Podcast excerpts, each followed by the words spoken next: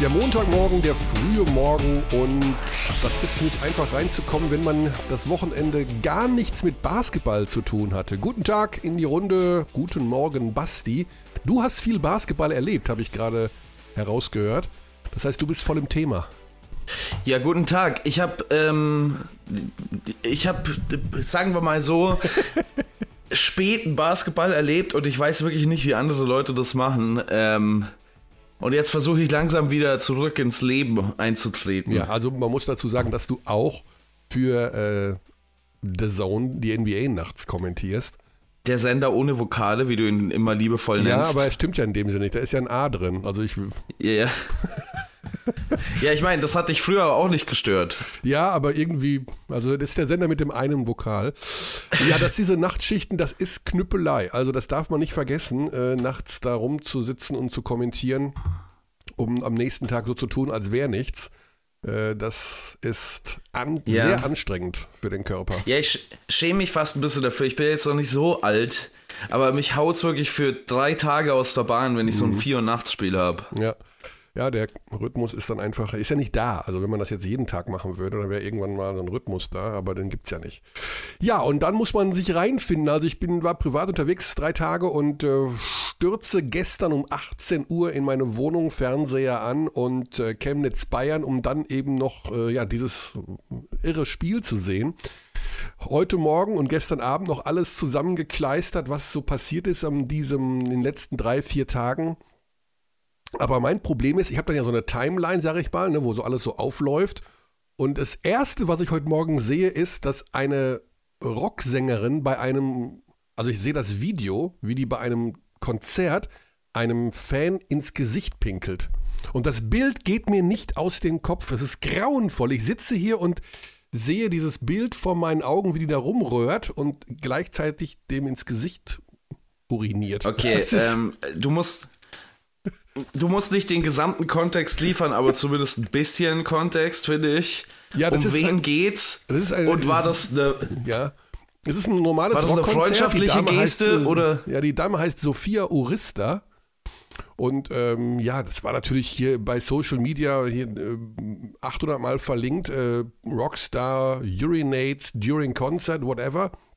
Und äh, ja, da liegt halt dann der Fan, der liegt auf der, am Rand der Bühne und sie stellt sich über den, zieht die Hose runter, singt und pinkelt. Also ekelhaft okay, aber wenn man und sich, grauenvoll. Wenn man sich Tickets zu Sophia Urista kauft, dann muss man eigentlich auch schon vom Namen her damit rechnen. Also ja, also die hat alles dafür getan, berühmt zu werden und das äh, ja, schrecklich, wenn man dann so ein Bild im Kopf hat, von dem man jetzt glaubt, dass man es nie wieder los wird. Dabei wollen wir über Basketball reden. Es ist die, ähm, das Pokalwochenende gewesen in der Easy Credit BBL. Vor uns liegt wieder Doppelspieltag Euroleague, Eurocup Basketball, also sozusagen Meine auch wieder Güte. jeden Tag Basketball.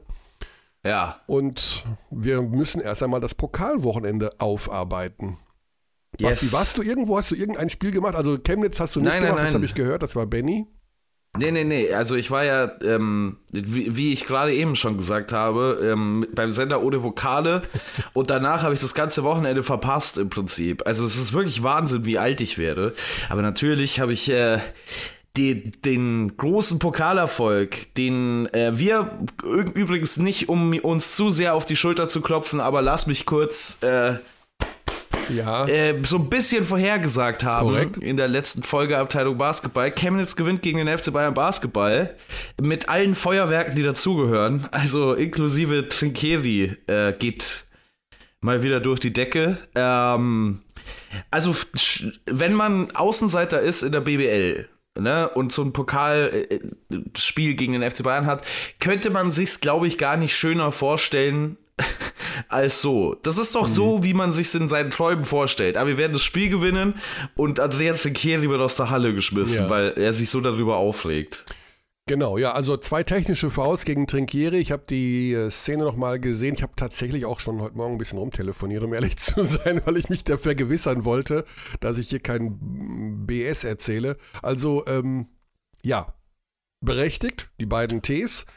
Schrittfehler hatte er moniert, bei Anne Panther. Ähm, in, deswegen mhm. hat er sich das erste Mal aufgeregt. Es ist kein Schrittfehler.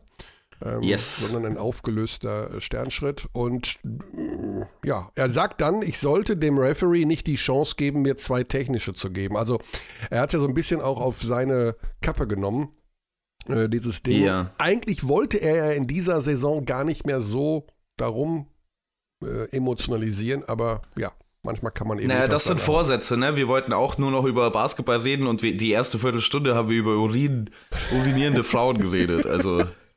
Ja, ja ich habe noch äh, eine Sache, die nichts mit Basketball zu tun hat, aber die müssen wir jetzt wirklich ans Ende äh, setzen, denn wir haben gleich schon unseren ersten Gesprächsgast mit Thorsten Leibenert von Ratio Farm Ulm.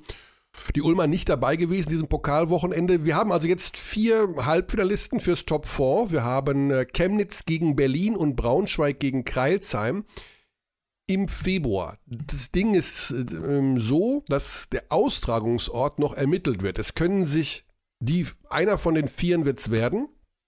In mhm. der nächsten Saison ist der Plan, dass es immer einen festen Standort gibt. Also, das kann dann irgendwo sein, auch wenn der Ausrichter nicht mit dabei ist. Jetzt ist es noch so, dass man, wenn man so will, sich bewerben kann von den vier Teams. Und das große Problem ist, dass natürlich wenig Planungssicherheit momentan wieder mal ist bezüglich Zuschauer und ähm, Auslastung der ja. Hallenkapazität. Denn das ist finanziell so ein bisschen auf Kante genäht für den Ausrichter. Da bleibt jetzt nicht so wahnsinnig viel hängen, um das mal ganz vorsichtig zu formulieren. Und du brauchst eine gewisse ja, Planungssicherheit, um da durchzukommen. Also ich vermute mal, alle hätten natürlich Lust, das dann zu Hause auszutragen, alle vier. Muss man mal sehen, wie das dann von der Halle ist. Kreisheim ja. hat die kleinste Halle, das ist eventuell schwierig. Braunschweig hat eventuell, ich habe keine Ahnung, ich rede jetzt wirklich nur ganz blind ah, daher. Also ich, ich könnte mir so ein Pokal ähm, Final Four in Kreisheim aber gut vorstellen, du. Also du schaust Basketball, dann werden zwischen den beiden Spielen ein paar Rinder verkauft, dann kommt wieder ein Basketballspiel. Ja. Ähm, das, äh, ich weiß, ich weiß nicht. Also ich fände tatsächlich, also natürlich äh, geht das Auge sofort in Richtung Berlin, mhm. wenn man bei denen schaut, bei den Teams schaut, die jetzt ähm, durchgekommen sind ins Final Four. Aber ich fände es gar nicht schlecht, wenn es mal woanders wäre. Wieso nicht Chemnitz? Ich also mein, ich bin auch für Chemnitz, also rein gefühlstechnisch bin ich für Chemnitz, weil Chemnitz so ein bisschen ja die, so ein leicht so die Story der Saison sein könnte. Ne? Also das Team mit dem, ähm, mit der, mit der Entwicklung, dass man wirklich Richtung Playoffs schauen kann. Das Team, was jetzt die Bayern geschlagen hat. Dazu hat man mit der Messe Chemnitz auch eine, eine Halle, die ja groß genug ist und gute Anbindung hat mit Hotels. Dann brauchst du auch so ein bisschen Logistik dahinter. Kann ich mir schon gut vorstellen. Ja, wieso nicht? Ja. Aber wie gesagt, das muss alles geplant werden und äh, keiner weiß, Mitte Februar ist ja die, äh, die Ansetzung, 19. 20. Februar. Ähm, wir gehen nicht davon aus, dass es wieder leere Hallen geben könnte. Ich glaube nicht, dass man unter 2G geht, in dem Fall äh, für, für öffentliche Veranstaltungen, aber keiner weiß es ja so hundertprozentig. Ja, ja, unmöglich. und äh, dann haben wir die beiden Partien. Chemnitz-Berlin natürlich überragend. Ähm, mhm. Vom so ein leichtes, leichte, äh, leichten Derby-Charakter.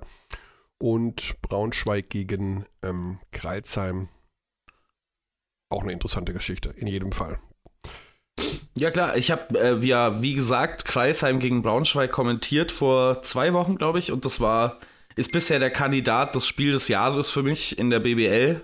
Also das war super unterhaltsam. Mhm. Also wenn mhm. das repliziert werden kann in einem äh, Pokal-Final Four, dann äh, kriegen wir eine richtige Show.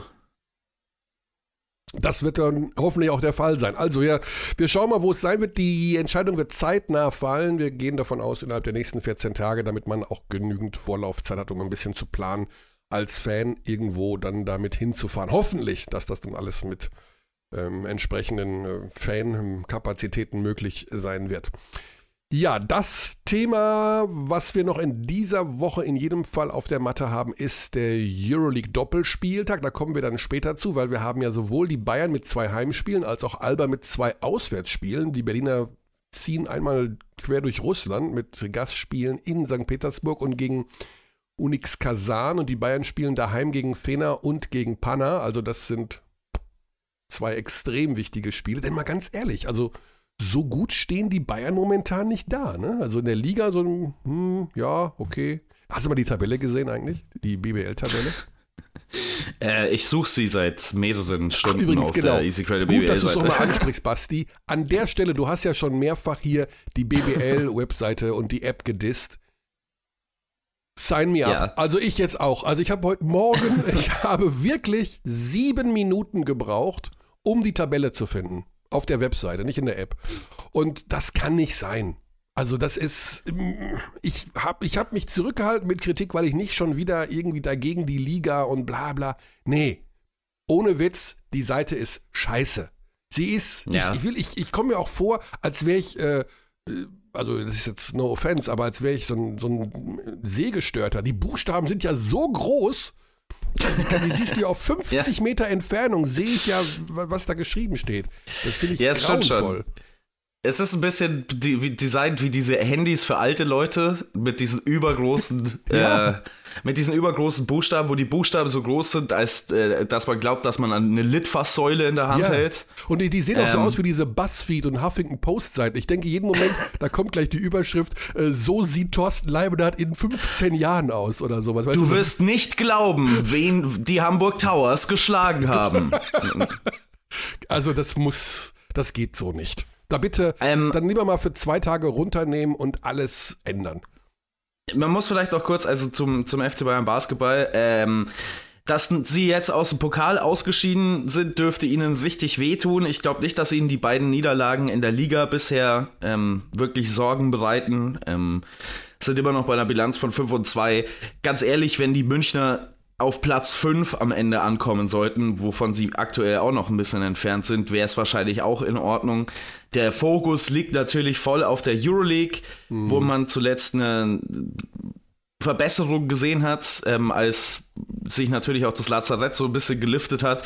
Man hat sich halt jetzt Euroleague-artige Niederlagen eingefangen zuletzt. Also gegen Real Madrid war es knapp, gegen Monaco hat man halt einfach boah, ähm, deutlich einen abbekommen, mit allerdings auch sehr lauter Referee-Kritik. Ich weiß nicht genau, ob du das mitbekommen hast. Othello Hunter ist ja sogar in die Öffentlichkeit gegangen per, über Twitter und hat gesagt, dass das die schlechtesten Refs waren, die er je gesehen hat. Ähm, in dem Spiel war es tatsächlich auch schon ein bisschen komisch, allerdings glaube ich jetzt auch nicht, dass mit besseren Referees ähm, man einen 23 Punkte Rückstand ähm, aufholen kann.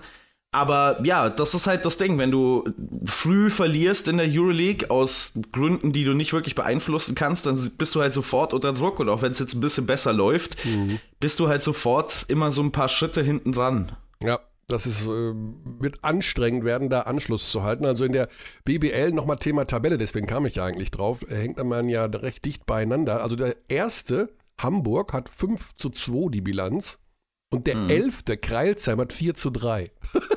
also das ist ein Ja. Sieg dazwischen, zwischen elf Plätzen. Das ist völlig absurd. Ja, wir haben ja letzte Woche schon die Balance angesprochen, die es in der Liga aktuell gibt. Und das scheint tatsächlich näher zusammenzurücken als je zuvor. Ähm, was ja eigentlich keine schlechte Sache, Sache sein kann für uns als Zuschauer. Absolut.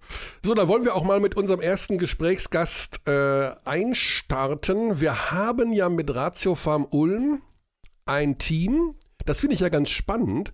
Ähm, die fingen die Saison an mit dem Sieg in München und ich habe das Spiel damals gemacht und dachte mir, okay, das könnte eine super, super interessante Mannschaft werden. Also da war ja noch Jallo verletzt, wenn der Jallo zurückkommt und so. Mittlerweile, und du hast ja hier auch schon mal so ein bisschen immer die Mannschaft auf links gezogen. Ne? So, so, hundertprozentig gefällt dir ja die Kaderzusammenstellung nicht. Ja, also ich meine, da kann ich nur Sachen wiederholen, die Mhm. ähm, bereits gesagt wurden. Ich meine, wir haben sie jetzt am letzten Wir Wochenende werden, wir werden gesehen. gleich Leibenhardt damit konfrontieren. Ich habe ihn schon vorgewarnt. Okay, oh boy. Nein, Spaß. Also, äh, wir wollen natürlich wissen, was derjenige, der Spieler wie Perrier, Henry, Will Clyburn, Raymer, Morgan entdeckt hat, was er zu der aktuellen Situation sagt. So, ich gehe mal, ich versuche es mal mit FaceTime, weil da natürlich immer die, die Qualität so gut ist, also jedenfalls besser als äh, beim normalen Anruf. Manchmal erschrecken sich die Leute, wenn sie das sehen, weil sie nie FaceTime machen. Ja, da ist er. Guten Morgen, Herr Körner. Guten Morgen, Herr Leibenhardt. Herr Ulrich ist auch noch an meiner Seite. Guten Morgen, Herr Ulrich. Ich hoffe, Sie sind gut in die Woche gestartet. Ja, also es ist noch nicht so viel passiert, als dass ich schon meckern könnte. das, das, das, unterscheidet dich von uns beiden hier. Wir hatten schon äh, ja, diverse, also vor allen Dingen hatte ich ein Erlebnis, aber über das möchte ich nicht näher eingehen. Wir wollen lieber über, über dein Team sprechen, über Ratio Farm Ulm sprechen. Hat's wehgetan? Mhm. Also hast du nicht am Wochenende dann Pokal geschaut, wenn ihr jetzt dann so gar nicht spielt oder gehst du dann lieber wandern mit der Familie? ähm, ich habe ein bisschen Pokal geschaut. Ich habe mir aber auch ein Spiel in der Pro A angeschaut. Ah. Und ähm, ich muss sagen, es hat wehgetan, mhm. im Pokalviertelfinale ohne Ulmer Beteiligung zu sehen. Ja. Ja, und dann noch die Überraschung mit äh, Chemnitz. Hattest du ja die Ahnung, wir hatten hier im Podcast so eine leise Ahnung, dass bei diesem Spiel was passieren könnte, so haben wir es genannt, also dass die Bayern da verlieren. Ja, damit ähm, seid ihr dann auf der sicheren Seite. Wenn es dann München wird, dann sagt er, ja, aber wir haben es ja auch nur so angedeutet. Ne? Also richtig festlegen wolltet ihr euch anscheinend ja nicht. Wir haben uns, oh Moment, wir haben uns, äh, wir haben gesagt, da könnte was passieren. Extrem könnte, festgelegt ja, haben wir uns bei so Braunschweig gegen äh, Frankfurt. Da haben wir gesagt, die Frankfurter haben keine Chance, was uns da die Social Media Abteilung um die Ohren gehauen hat. Aber das hat es am Ende jedenfalls eingetroffen. Naja, aber war es für dich überraschend, dass Chemnitz da die Bayern so dann doch in einem begeisternden Spiel schlägt? Ein bisschen überraschend schon, klar, mhm. weil, weil, München mehr Potenzial hat und gleichzeitig muss man auch sagen, die, die fahren eine sehr große Belastung und äh, die, die Niederlage gegen Würzburg hat ja gezeigt, dass, dass Spiele in der Bundesliga auch für die nicht einfach so zu handeln mhm. sind. Wir haben gerade über die Tabelle philosophiert in der BBL und äh, festgestellt, dass zwischen Platz 1 und Platz 11 nur ein Siegunterschied ist zwischen Hamburg und Kreilsheim. Wie nimmst du die Saison bisher wahr? Also ist es tatsächlich ausgeglichener als in den vergangenen Jahren, dass es so eng alles beieinander liegt? Ja, und den Eindruck habe ich zumindest. Also ähm, ich glaube schon, dass es die, die üblichen Verdächtigen gibt, die dann ganz vorne landen werden mit Berlin und München, weil sie einfach die tiefsten und qualitativ besten Kader haben. Und gleichzeitig glaube ich, dass es dies Jahr ein sehr, sehr breites Mittelfeld geben wird. Und selbst ähm, Mannschaften, die, die ganz hinten stehen, die würde ich nicht zu früh abschreiben und würde ich auch nicht zu früh in den Abstiegskampf ähm, verorten, sondern ich glaube, auch die Mannschaften können mit zwei, drei Siegen in Folge ganz schnell Anschluss ans Mittelfeld finden. Ähm, also es wird dies Jahr hoffentlich ähm, eine, eine richtig spannende Kiste mit einem breiten Mittelfeld, ähm, so dass es möglichst lange, möglichst lange spannend bleibt, äh, was die Playoff-Plätze angeht. Mhm. Um auf euer Team zu sprechen zu kommen, Thorsten, die Saison begann ja mit einem spektakulären Sieg gegen die Bayern und dann ich weiß nicht, das, man nimmt immer sehr leicht das Wort oder den Begriff der Achterbahnfahrt in den Mund, aber ich glaube, das trifft es tatsächlich am besten. Äh, Siege, wo ihr den Gegner wirklich dominiert habt und wo das ganze Potenzial der Mannschaft plötzlich ja, sich zu darzustellen war und dann auch wieder Niederlagen wie zu Hause gegen Frankfurt. Ähm, wie ordnest du die Saison bisher ein? Also wo, warum ist das so, dass es so ein Auf und Ab ist? Ja, was man hm, ohne Zweifel sagen muss, ist, dass wir noch nicht zu einer Konstanz gefunden haben, die, die uns dann irgendwie stabil erscheinen lässt.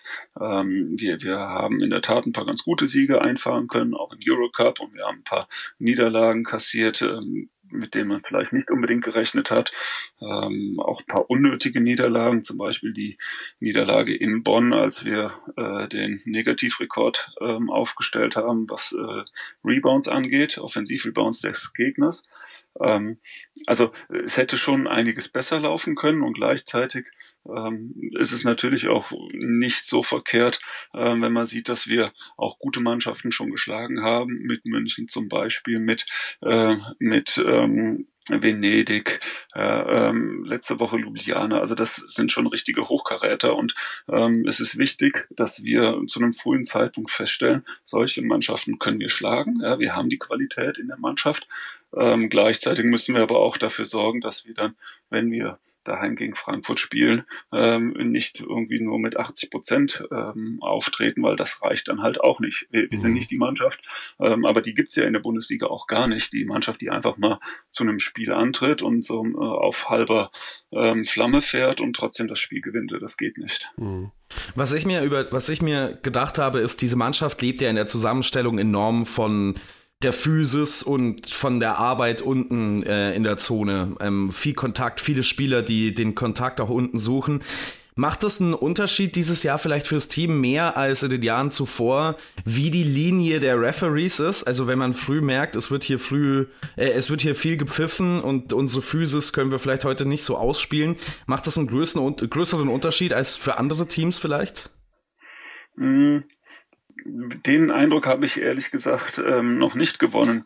Ich glaube, es ist für alle Mannschaften immer klar, dass in der Regel die physischer spielende Mannschaft, die, die bereiter ist, ähm, physisch zu agieren, ähm, auch tendenziell die Mehrzahl der Pfiffe erhält. Ja? Wenn jemand nicht bereit ist, Kontakt anzunehmen, bereit ist, wirklich mit ganz hoher Intensität zu spielen, dann ist es auch deutlich schwerer, dass man von Schiedsrichtern verlangt, dass sie Fouls pfeifen. Also mein Eindruck ist immer, die, die Mannschaften, das ist, ist jetzt wahrscheinlich das falsche Wort, aber vielleicht werden vielleicht begünstigt, wenn sie, wenn sie physisch agieren wollen, ja, wenn sie bereit dazu sind. So da, dass ich glaube, ähm, es ist grundsätzlich ein Vorteil, wenn, wenn wir diesen Label besitzen, dass wir eine physisch agierende Mannschaft sind. Ich muss aber dazu sagen, mir ist das jetzt noch nicht ganz so aufgefallen. Äh, ich glaube, wir, wir können insgesamt noch physischer spielen. Ja, also du verlierst nicht ein Rebound-Duell mit, was weiß ich, wie hoch, wenn du physisch spielst. Ja, in, in Bonn haben wir es zum Beispiel nicht ausreichend gemacht. Ihr habt jetzt wieder einen neuen Spieler verpflichtet. Verletzungspech leider bei, bei Chris Phillips schwere Schulterverletzung. Das war natürlich super ärgerlich, weil ihr ja auf der Position ja sowieso mit äh, Karim Jallo äh, am Anfang der Saison und Phillips war ja auch noch verletzt, dann Justin mhm. Simon hattet, der euch kurzfristig mhm. geholfen hat, der jetzt in Ludwigsburg ist, wo ihr jetzt wieder einen Ersatz finden musstet. Mhm. Den ja, habt ihr gefunden ähm, mit äh, Sindarius Thornwell, heißt der gute Herr. Ähm, mhm.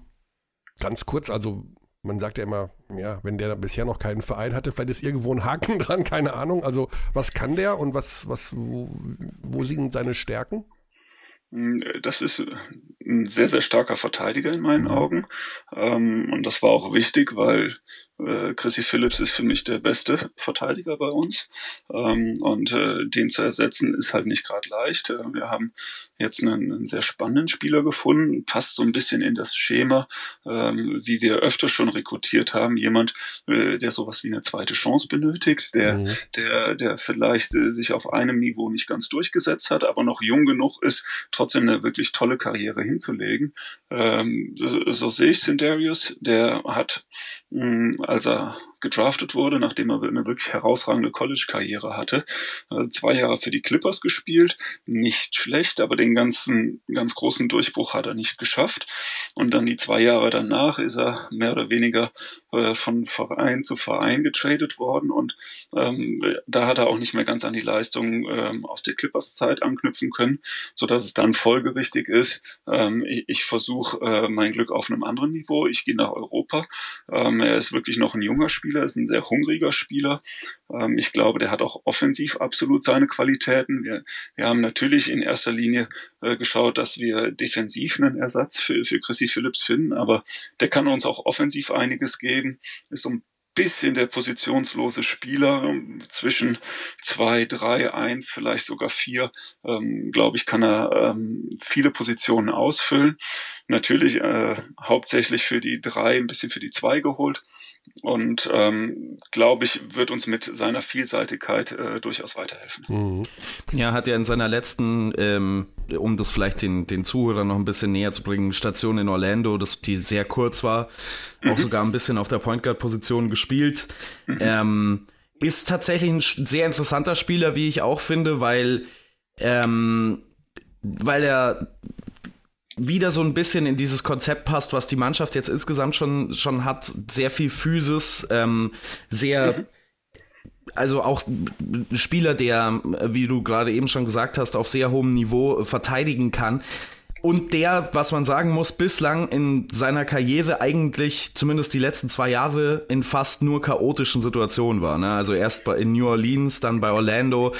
Ähm, da gibt's viele Spieler, die dann plötzlich bei anderen Teams auftauchen und sehr, einen sehr viel besseren Eindruck hinterlassen auf einmal. Also ich glaube, da hat Ulm sich jemanden geholt, der sehr positiv überraschen könnte in kürzester Zeit. Mhm. Das hoffen wir halt auch. Ja. Und wir, wir wollen halt nicht den, den Spieler, der, was weiß ich, seine 16. BWL-Station ähm, hat. Das ist für uns einfach nicht spannend. Ja. Ähm, die Geschichten, die wir ja gerne schreiben, sind die Geschichten, wo, wo jemand ähm, bei uns richtig durchstartet. Ja. Ähm, und dafür muss er ein gewisses Alter haben, da muss er ähm, ein gewisses Profil haben und bei ihm passt das. Und das Positive bei ihm ist vor allen Dingen auch, dass ähm, das Feedback, was wir aus der NBA erhalten haben, auch extrem positiv war. Ja. Ähm, teilweise sogar ein bisschen verwundernd, äh, dass er sich nicht komplett hat durchsetzen können, weil, weil er bringt sehr viel mit und in, in Los Angeles bei den Clippers hat das zumindest ansatzweise auch bewiesen. Ähm, also der, der ist schon ein Spieler, der, der spannend ist und so nebenher mal 21 Punkte im Schnitt am College äh, South Carolina ähm, zum Final Vorgehend machen. Das ist jetzt auch, äh, das muss man auch erstmal erreichen. Ja. ja. Und auch dort hat er ähm, seine Vielseitigkeit unter Beweis gestellt. Er hatte noch sieben Rebounds im Schnitt, er hatte drei Assists und mit, mit guten Quoten aus dem Feld, also auch keiner, der, der sich jeden Wurf gibt. Ja. Also ich glaube, der kann offensiv helfen, ohne dass jetzt das komplette Spiel auf ihn abgestellt werden muss. Ähm, ist, ist einer, der uns mit Sicherheit ähm, Tiefe und Qualität defensiv bringt. Und äh, deswegen sehe ich es ähnlich. Ich glaube, das ist eine spannende Verpflichtung. Ja. Und, und du zwei Steals schon so er sogar auch noch auf dem College. Also das Defensive soll ja auch hier betont werden. Und äh, wie heißen seine Geschwister? Oh, das weiß ich nicht. Äh, Soweit ähm, ging unser, ähm, äh, unser Profiling da nicht. Also, also wir wir, wir haben wirklich äh, uns wenig mit den Eltern und mit der mhm. Familie beschäftigt. Ich also weiß, die NBA-Teams machen das noch ein bisschen intensiver, aber ähm, den Nutzen aus dieser Information, den, den, ja. den sehe ich bislang noch nicht, aber vielleicht kannst du mir jetzt helfen. Ja, also wenn du, äh, wenn du ihn fragst, wie geht's deinen Geschwistern, dann kannst du demnächst sagen, äh, Sindarius, how are Quantavius and Quashika and your mother Sharika, how are they doing? Also die haben etwas ungewöhnliche Namen dort in dieser Familie. Ja, also wir haben ja auch die Erfahrung gemacht, ungewöhnliche Namen passen gut nach, nach Ulm. Mit Semajay haben wir eine ähnlich ja. witzige Geschichte. Ja? Ähm, und äh, eigentlich verpflichten wir nur nach dem Namen, nach dem Vornamen. ja. Und ihr hattet ja auch schon äh, Spieler, wo die Eltern durchaus nicht so irrelevant waren. Ne? Also Isaiah Wilkins zum Beispiel, mhm. da, da war es zwar nur der Stiefvater in Anführungszeichen, mhm. ähm, aber der, war der eigentlich mal da? Also das hat jetzt gar nichts mehr mit dem Sportlichen zu tun, aber der war der nee, mal, der äh, war, war Dominik Wilkins mal in Ulm? Ich weiß das gar also nicht. Also wenn dann inkognito und das stelle ich mir relativ schwierig vor, weil die meisten hätten ihn dann vermutlich doch erkannt. Mhm. Ähm, nein, ja. der war nicht da. Du hast es schon angesprochen, okay. Thorsten, die Reihe der Spieler, die bei euch eine Entwicklung gemacht haben und später ja den Schritt nach vorne, nach oben, wie immer man das nennen mag, gemacht haben, die ist lang. Also wenn ich mir jetzt so eine Aufstellung anhöre, wie zum Beispiel Pierre Henry, Will Clyburn, Raymar Morgan und Dylan Ossetkowski, Ex-Ulmer, die jetzt alle in der Euroleague spielen, Jetzt mal, jetzt mal, jetzt kannst du mal aus dem Nähkästchen plaudern. Hast du die alle entdeckt? Also die, gab es ja schon vorher. Ja, ähm, also die kamen jetzt nicht aus irgendeinem Loch äh, hervor und äh, Aber jetzt nein, immer also, so ein Will Clyburn. Hast du den, wie, wie, geht das dann? Also hast du den dann gesehen und hast gesagt, der ist gut oder? Ich, ich, ich würde jetzt gern die ganzen Lorbeeren dafür einheimsen. Ja, geht nicht, ne? Ähm, aber äh, man, man hat eine gewisse Idee, wessen, was für ein Profil der Spieler haben soll, den man verpflichten möchte. Mhm. Mit dieser Information gehe ich an den Markt. Das heißt, ich, ich kontaktiere Agenten und sage, könntet ihr euch vorstellen, bei Will Clymer war es zum Beispiel, da haben wir gesagt, wir haben auf seiner Position Adam Hess, äh, sehr erfahrener Spieler, äh, sehr guter Schütze. Wir suchen jetzt einen, Gegenspieler, der, der äh, Stärken in der Athletik besitzt. Er muss jetzt nicht den herausragenden Wurf haben, aber er muss uns defensiv was geben. Er muss kreieren können. Ähm, er muss zum Korb kommen und es darf gerne ein Rookie sein. Ja, das, das machen wir nicht auf jeder Position. In dem Fall war es so, dass wir gesagt haben, es darf gerne ein Rookie sein. Mhm. Und, und dann ist der von einem Agenten angeboten worden. Ah, also okay. das ist das ist jetzt nicht so, dass ich äh, mir mir 50.000 College-Spiele anschaue und sage, das ist der perfekte Spieler, weil wenn ich das machen würde, in neun von zehn Fällen ist der Spieler für mich eh nicht zu haben. Der geht dann in die NBA, der wartet auf einen, äh, auf einen Draft.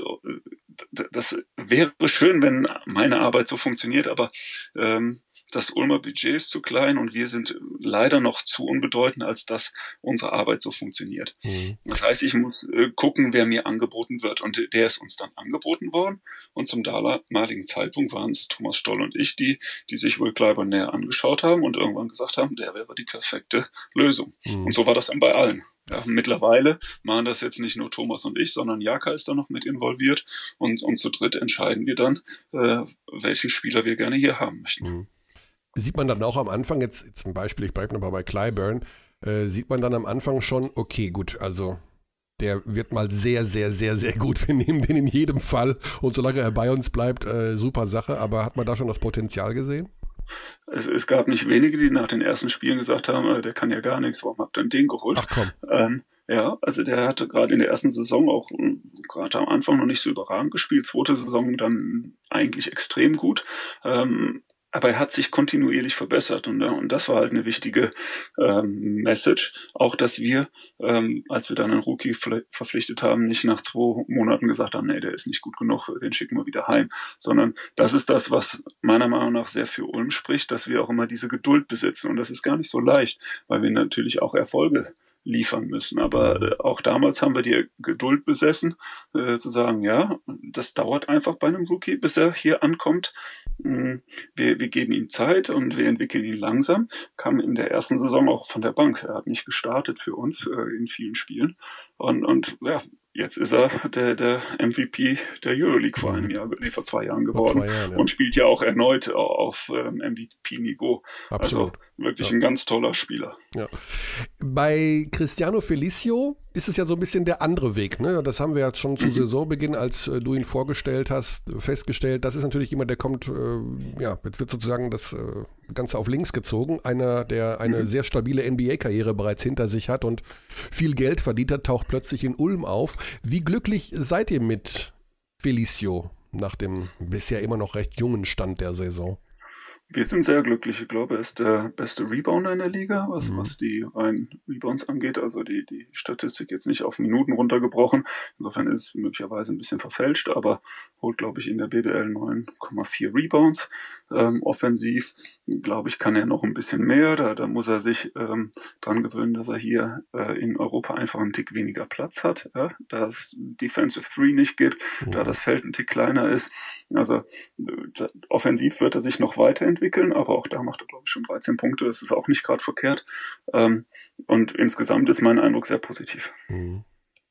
Ja, ich weiß, es ist schon eine Zeit her, aber als äh, Jaka ihn in die Kabine geschickt hat, also nimmt er das dem Trainer dann übel? Sagt er dann später zu dem Trainer, sag mal, du weißt schon, dass ich hier sechs Jahre Chicago Bulls gespielt habe, du, du, das machst du nie wieder? Oder ist das, wie, wie war das dann? Äh, nette Frage. Ähm, ich war in der Kabine nicht dabei und ich mhm. ähm, habe auch die Gespräche nicht belauscht zwischen den beiden, aber ähm, die Tatsache, dass er in der zweiten Halbzeit ja wieder gespielt hat und sich in den Dienst der Mannschaft gestellt hat, zeigt, dass er genau solche Style eben nicht hat. Ähm, das ist übrigens auch das Schöne am europäischen Basketball. Ähm, hier kann man noch in Ansätzen erkennen, ähm, wer der Chef ist. In der NBA ist das in der Tat schwierig. Äh, wenn, wenn man da zu disziplinarischen Maßnahmen greift, dann muss man als Trainer am nächsten Tag seinen Rauswurf fürchten. Mhm. Das ist in Europa zum Glück noch etwas anders. Man muss allerdings auch dazu sagen, also Cristiano Felicio war jetzt bei den Bulls nie so der Star, der dann plötzlich vorne stehen konnte und ähm, den Trainer öffentlich kritisieren.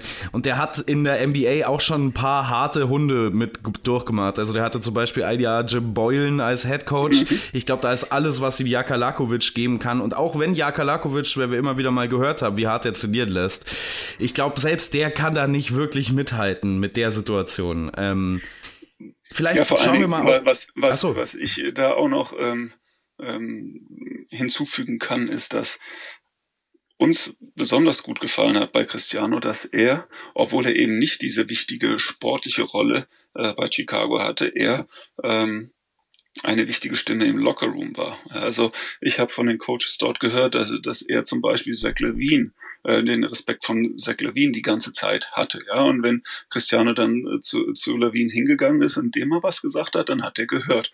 Und das ist ja auch keine Selbstverständlichkeit und spricht für die Persönlichkeit, die Cristiano hat. Mhm.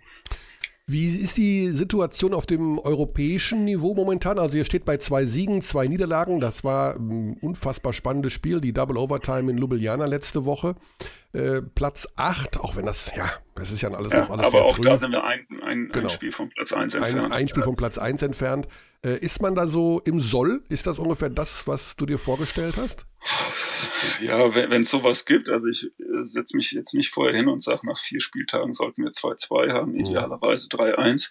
Ähm, also hilft ja auch nichts, diese, diese, diese Rechenspielchen. Aber ich glaube schon, dass es nicht verkehrt ist, äh, dass wir bei zwei Heimspielen, die wir bislang hatten, ähm, auch insgesamt zwei Siege haben. Wir haben den einen Sieg auswärts geholt, weil wir ähm, Podgorica daheim nicht schlagen konnten.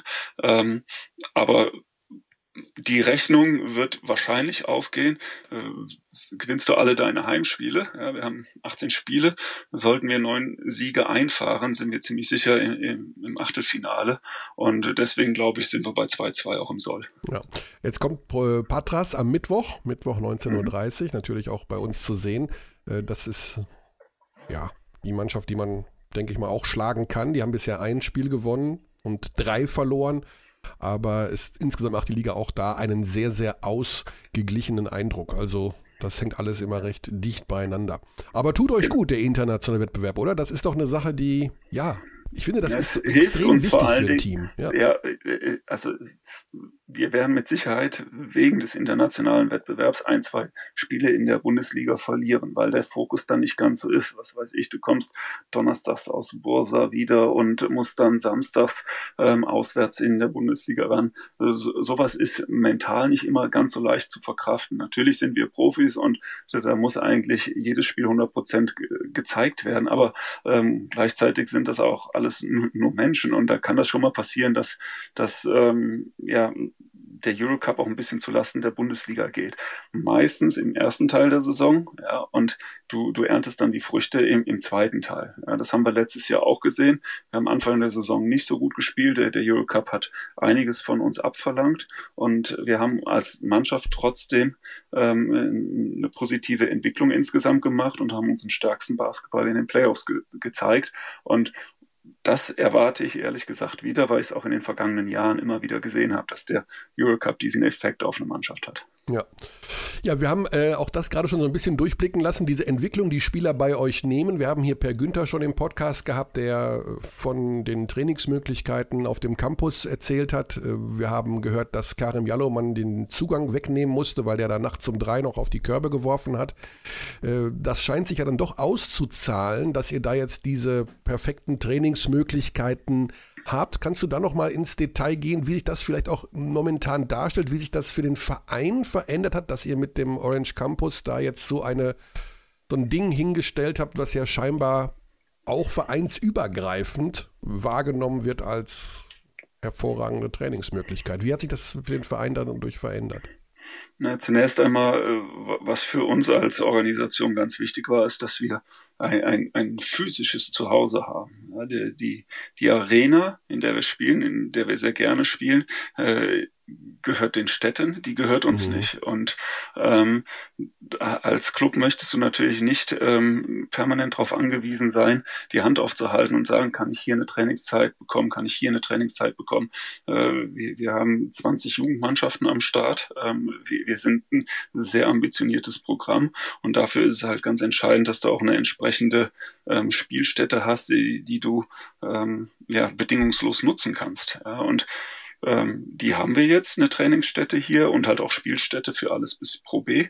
Ähm, und, und gleichzeitig ist es halt auch eine, eine, ein wunderschöner Campus geworden, der, der dazu führt, dass sich alle, die hier in irgendeiner Form beteiligt sind, ob Spieler, ob, ähm, äh, ähm, ob Trainer, ob äh, Geschäftsstellen, Mitarbeiter, sich unglaublich ähm, mit der, der ganzen Idee identifizieren können. Mhm.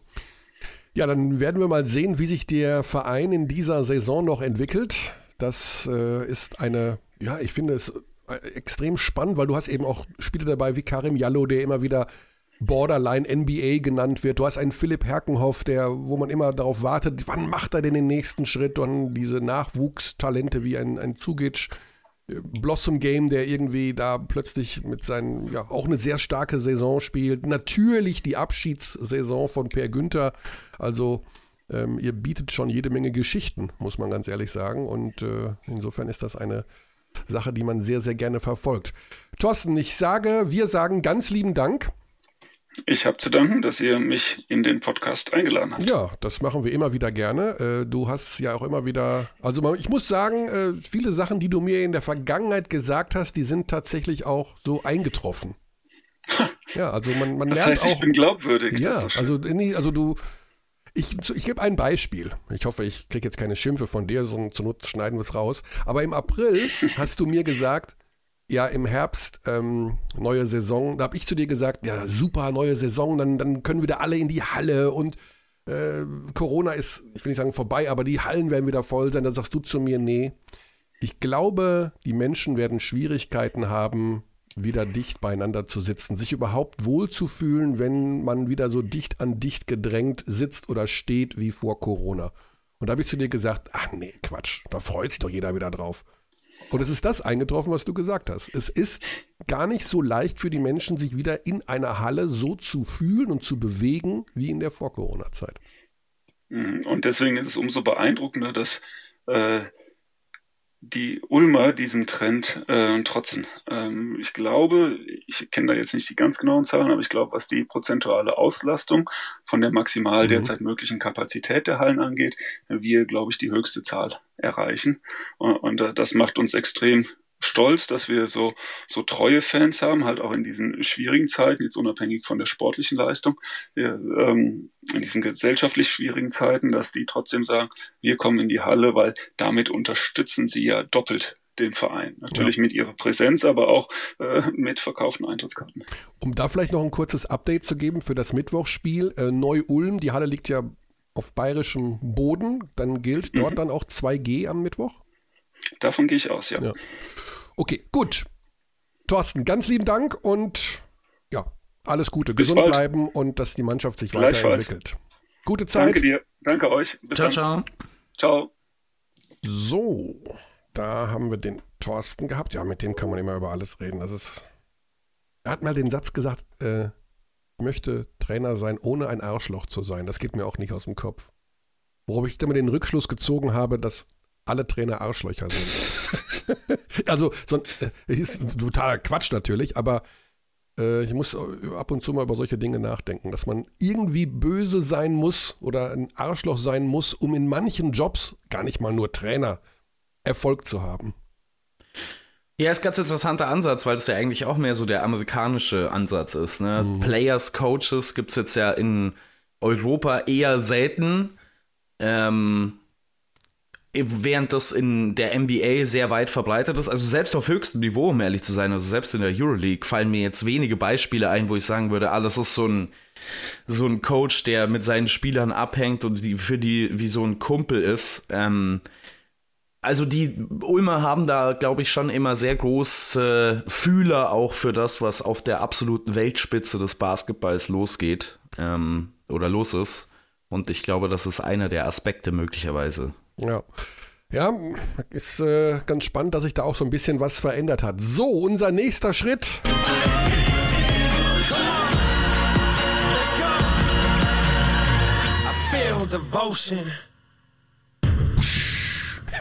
Ich mache das eigentlich nur, weil ich diesen Buff am Ende so schön finde. Äh, ja, wir fühlen die Devotion. Ähm, fühlst du auch Devotion diese Woche? Bist du bei der Euroleague im Einsatz oder ich habe noch nie in meinem Leben Devotion gefühlt für irgendwas, aber das äh, ist ja. falsch. Das ist falsch. du, du spürst Devotion, das weiß ich. Ähm, ich bin diese Woche im Einsatz tatsächlich, ja, mhm. beim Spiel Unix Kazan gegen Alba Berlin. Ah, okay. Das ist erst am Freitag, aber immerhin. Das ist erst am Freitag. Ähm, Dann sind wir wieder Konkurrenten, weil da bin ich zeitgleich in Bamberg. Ja, wir sind auch im Podcast Konkurrenten, Curdy. Wir sind überall Konkurrenten. Wieso sind wir im Podcast Konkurrenten? Naja, wer mir lustige Dinge sagen kann, ist mein Zähler. Ja gut, da bist du natürlich, da habe ich ja keine Chance. Also lustige Dinge sage ich eigentlich eher nicht. Naja, sagen wir mal, wer, wer, kann mehr schlaue Dinge zu Basketball sagen? Und auch da, da bin ich nur auf Platz zwei. Da bin ich auch nur auf Platz zwei, Basti. Also da habe ich keine Chance. Wenn du das als Rennen siehst, das hast du klar gewonnen in jedem nee, Fall. Ich, ich, das, ist, das ist kein Rennen. Ähm, ja, wir kommen, äh, kommen zur Euroleague, unserem lustigen Euroleague Roundup ähm, jede Woche. Was sind denn so die Entwicklungen der letzten Woche, die dich beschäftigt haben, Körny? Ähm, ich weiß es gar nicht. Also ich hatte ja gedacht, dass die Bayern so eine Art Durchbruchsspiel gehabt haben, zuvor gegen Mailand. Und ich dachte, dass das irgendwie so sich eine Tendenz entwickelt, dass sie jetzt den, um, den Umschwung geschafft haben. Das ist ja dann doch nicht ganz richtig.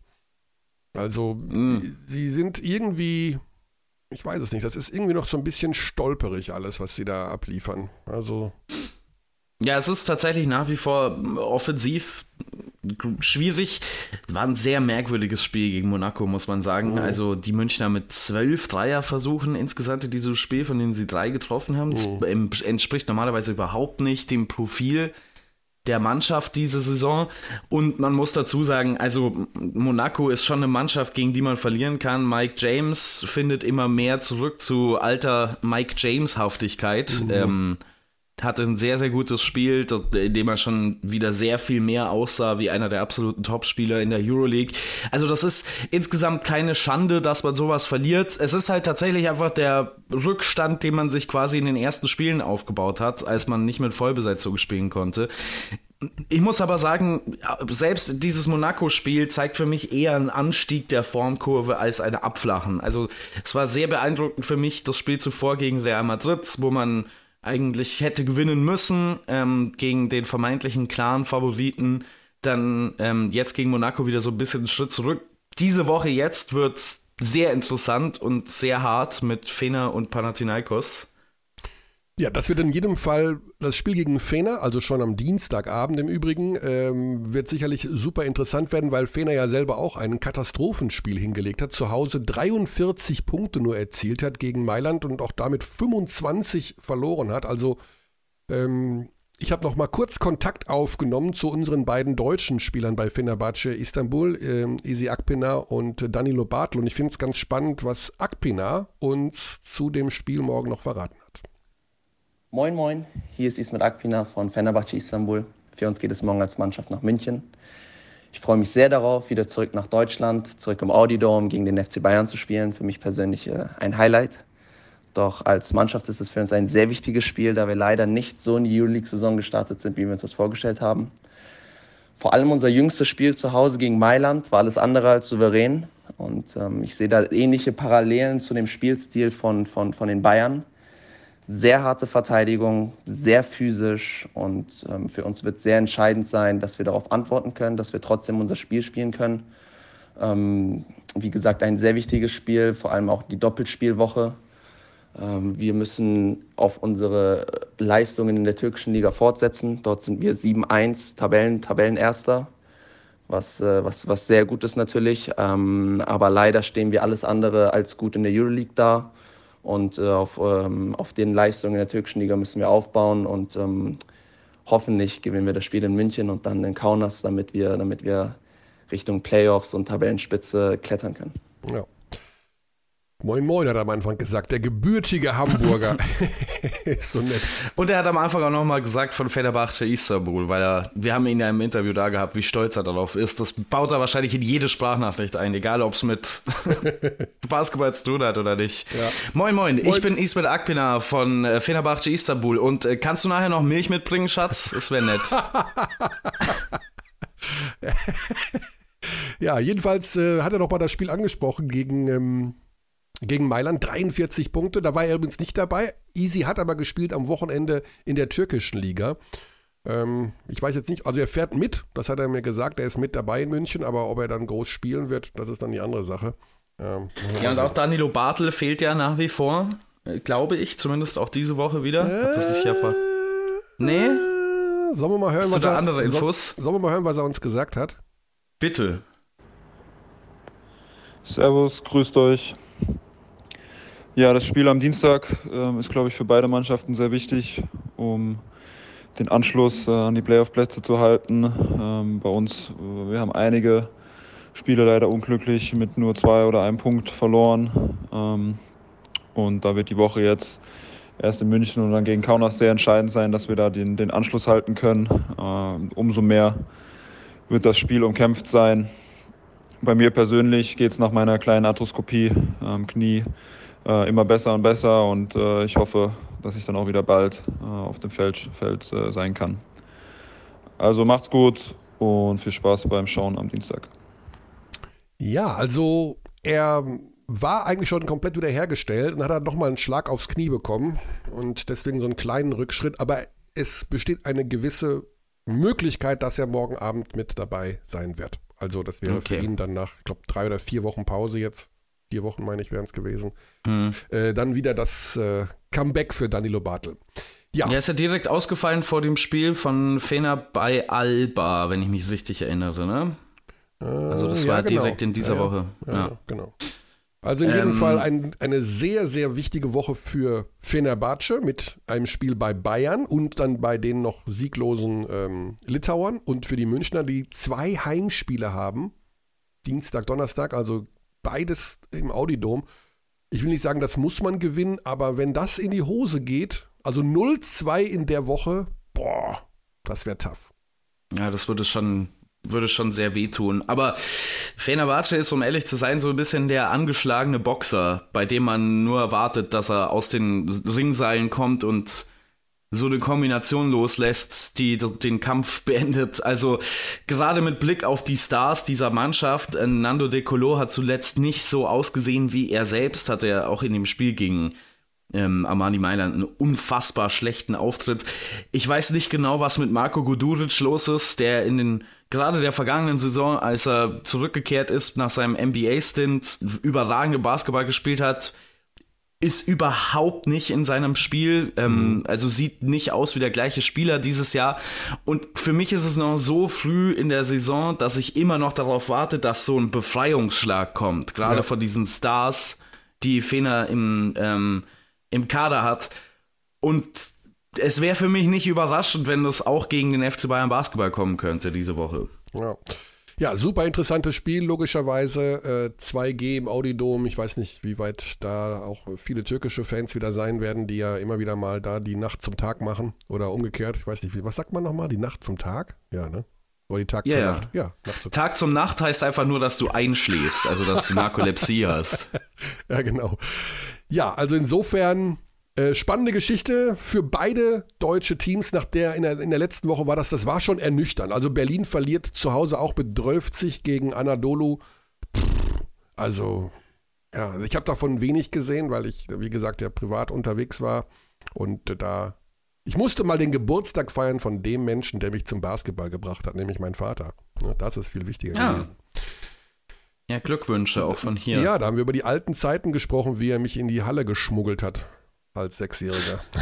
Schmuggelt? ja, ich war. Durften da keine Kinder in die Halle oder? Mein Vater hat mich, also als ich sechs Jahre alt war, ähm, und ich habe eine Erinnerung, dass ich unter dem Mantel meines Vaters in die Hagener Ischlandhalle gegangen bin, weil ich er hatte keine Karte für mich, aber er hat mich dann einfach mit reingenommen und ich war unter dem langen Mantel meines Vaters bin ich in die Halle gegangen.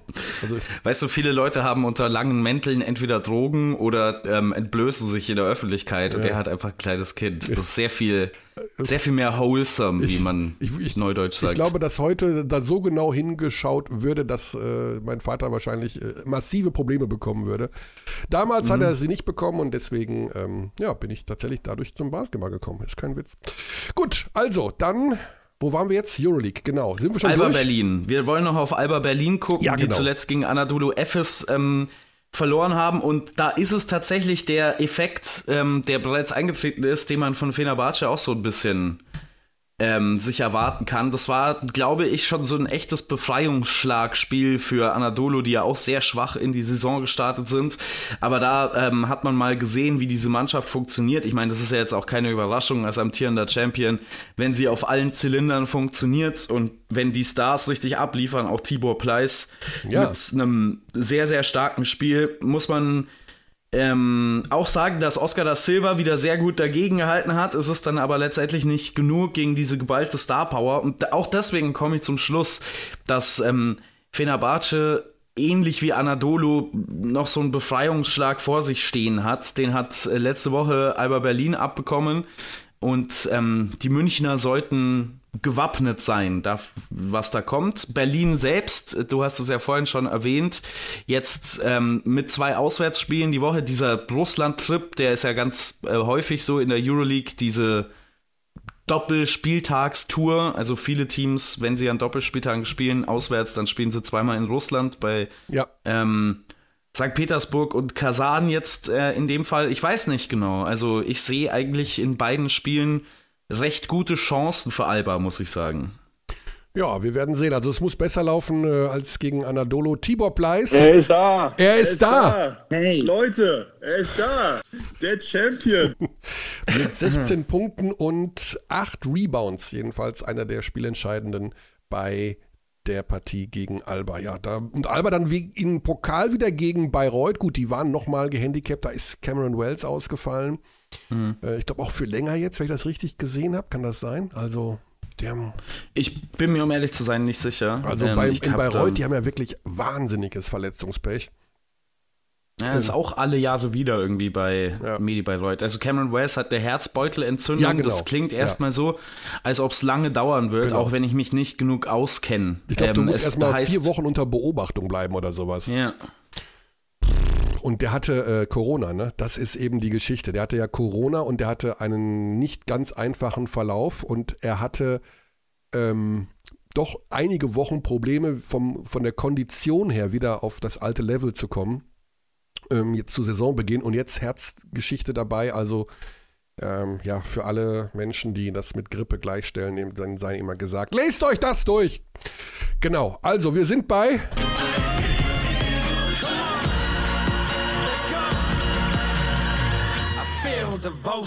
Ich habe jetzt einfach mal den Euroleague-Teil beendet. Buff. War das jetzt zu schnell? Oder wolltest du noch was sagen zu Alba? Nee, wir Nee, haben einfach alles- alle Termine durch, oder? Alles okay. Ja, man hätte noch ein bisschen einen Blick werfen können auf Zenit St. Petersburg. Ja. Äh, aber das machen wir dann vielleicht. Äh, dafür einfach den Vorlauf gucken von Alba Berlin gegen St. Petersburg. Genau, also Bayern gegen Fener am Dienstag, Alba gegen Zenit am Mittwoch, Bayern gegen Panathinaikos am Donnerstag, Alba gegen Kasan am Freitag. Mittendrin Eurocup am Mittwoch, die Ulmer gegen Patras und Hamburg weiß ich nicht auswendig. Dammit, habe ich nicht geschaut. Ich weiß nicht, wo oh, Hamburg warte. Ja. Ich hab's, ich hab's hier vor mir. Gib mir einen Augenblick. Ähm, Mhm. Erstmal durch den anderen wichtigsten Wettbewerb, den Europe Cup, durchgeklickt. Äh, gegen Boulogne. Ah, okay, gut, dann auch das für die Hamburger Tabellenführer momentan in der BBL. Äh, sicherlich ein wichtiges Spiel. Über, mit den Hamburgern müssen wir uns auch mal beschäftigen die nächsten History, Tage. haben einen historischen Sieg, Sieg eingefahren. Ja. Ähm, gegen Lietka Bellis. Erster internationaler Erfolg, also die Hamburg Towers ja an der Schwelle dauerhaft Basketball, ähm, wie nennt man das? Ein Basketball-Schwergewicht zu werden im deutschen Basketball. So muss das sein. Im Norden, Mit tut's, im Norden tut in Flammen stehenden. Lukas Meissner. Oldenburg, äh, Mladen Drijancic hat seine Position erst einmal. Hast du das gesehen? Ich habe nur gehört, er hat geweint nach dem Spiel gegen Bamberg. Das war jetzt das normale habe das, Ligaspiel. Ich hab das Interview tatsächlich nicht gesehen, nein. Also er muss wohl da gestanden haben und war wohl sehr, sehr berührt, weil sehr viel Druck auf ihm lag bei dieser Partie. Wir haben das ja angesprochen, das hätte auch tatsächlich in die Hose gehen können. So, wir haben letzte Woche was vergessen. Weißt du, was wir vergessen haben? Ich, hat's was mit einer Mailbox zu tun? Ja, also wir versuchen nochmal in Norwegen anzurufen. Das Komische ist, dass ich bei Schwedhelm mir echt, ich habe jetzt habe ich ihm noch einmal geschrieben unter der Woche so und so mm, und dann hat er wieder nicht geantwortet. Also ich weiß nicht, woran wir momentan bei ihm sind. Wir klingeln mal durch. Also er hat jetzt keinen Norwegischunterricht mehr. Aber der ist ja jetzt berufstätig. Der macht ja jetzt irgendwas mit Consultant oder sowas. Keine Mailbox bis jetzt. Komm, Phil. Das gibt's doch nicht. Hi, this is Phil Schwedhelm. Uh, I'm currently not available. Please leave a message and I will call you back. Also, das ist ja, das war schon wieder ein Trick Ah, hier. Ja, diese Pause macht er extra für dich. Oh. Das gibt's ja wohl echt nicht. Also, Phil, jetzt ist Montagmorgen 10.18 Uhr. Wenn der jetzt gleich wieder durchklingelt, wenn, wenn wir hier off-air sind, dann drehe ich am Rad. Das kann ja echt nicht wahr sein. Okay, gut. Der Schwedhelm Dein ist ganz persönlicher, dein persönlicher Moby Dick. Ja, wir haben einen wichtigen Termin vergessen und an den erinnerst du mich normalerweise immer. Kurzzeit Live ist am Sonntag in Ulm. Da ein, einer der Hauptgründe, warum wir mit Thorsten Leibenhardt sprechen wollten, war natürlich, dass das Courtside Live-Spiel am kommenden Sonntag um 17.30 Uhr bei Magenta Sport Ratio Farm Ulm gegen Alba Berlin ist. Gutes Spiel. Gutes Spiel in jedem Fall und ja, die Chance für die Ulmer eventuell leicht reisegestresste Berliner in die Knie zu zwingen, muss man sehen, äh, denn Berlin ja dann noch am Freitag in Russland, Samstag Rückreise, beziehungsweise, hm, ja, die werden direkt nach Ulm weiter düsen von Kasan. Ulm, also von, wie man von Kasan nach Ulm kommt, finde ich auch ganz spannend. Ja, ist äh, eine Strecke, die die Ulmer letzte Saison, glaube ich, sogar selber zurückgelegt haben. Ich meine, die haben gegen Kasan gespielt im Eurocup letzte Saison. Bin mir nicht mehr hundertprozentig sicher. Aber ich glaube schon. Ja. Müsste man mal gucken. Sollen wir den Leibert nochmal dazu fragen? Oder? Wir nochmal anrufen? nee, das machen wir jetzt nicht. Das ist zu albern. Welche Autobahn, wo, wo fährt man da ab, wenn man Richtung Kasan möchte? Ähm, Irgendwo, irgendwo hinter Moskau musst du links oder rechts abbiegen und nochmal ein ganzes Stück weiterfahren. Ich habe mal gesehen, das ist weit weg. Also das ist echt weit weg. ja, das ist ein bisschen, ist ein bisschen Strecke, ja.